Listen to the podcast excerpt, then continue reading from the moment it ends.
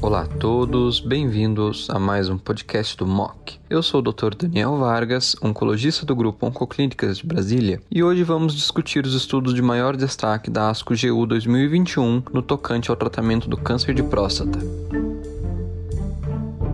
O primeiro trabalho que gostaria de comentar é o estudo randomizado de fase 3 SAC 0910, que avaliou o tratamento de resgate com radioterapia para 350 pacientes com recorrência bioquímica após prostatectomia radical, em dois diferentes regimes de dose, um deles utilizando o esquema habitual de 64 Gray em 32 frações de 2 Gray e outro regime com dose intensa, totalizando 70 Gray em 35 frações de 2 Gray. Destaca-se que o nível mediano de PSA no momento da inclusão do estudo foi 0,3 nanogramas por ml e o protocolo de tratamento compreendia apenas a irradiação, sem a adição de bloqueio androgênico, o qual é associado a benefício em estudos de fase 3 nesse cenário. Como resultado, este trabalho demonstrou que o incremento de doses no tratamento radioterápico de resgate para recidiva bioquímica não resultou em benefícios na sobrevida livre de progressão bioquímica, porém foi associado a maior toxicidade, particularmente toxicidade gastrointestinal. Dessa maneira, a radioterapia convencional com o uso de 64 Gray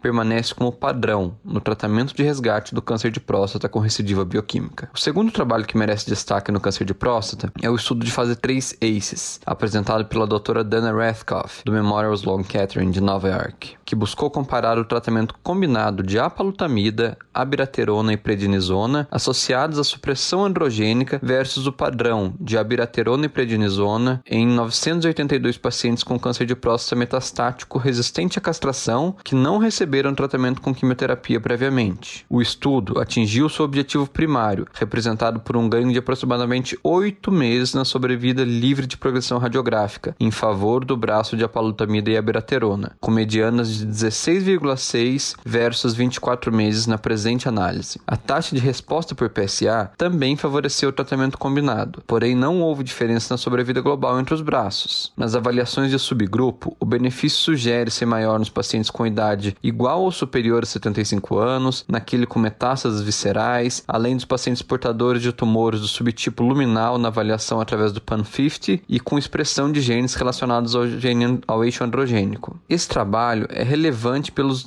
demais estudos translacionais que ainda serão conduzidos, apesar de ainda não trazer uma mudança na nossa prática clínica, na minha opinião opinião. Obrigado pela atenção. Eu convido a todos a seguir o MOC nos agregadores de podcasts como Spotify, Apple e Google para receber notificações sobre os novos conteúdos.